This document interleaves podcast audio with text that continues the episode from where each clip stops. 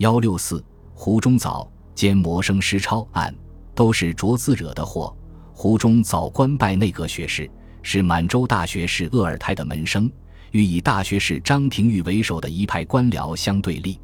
鄂尔泰去世后，胡中藻遭到张廷玉一派打压，他心中愤愤不平，写了诗集兼魔生诗抄。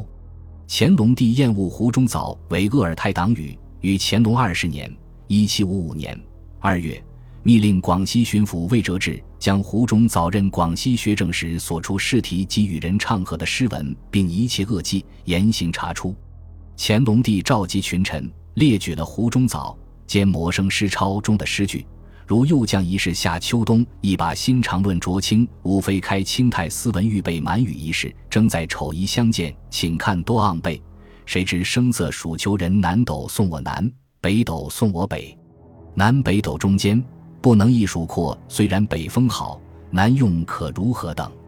乾隆帝批驳，一把新长论浊清，加浊字于国号之上，是何非符？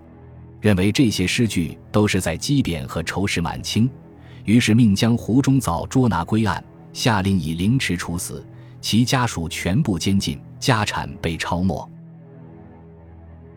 本集播放完毕，感谢您的收听，喜欢请订阅加关注。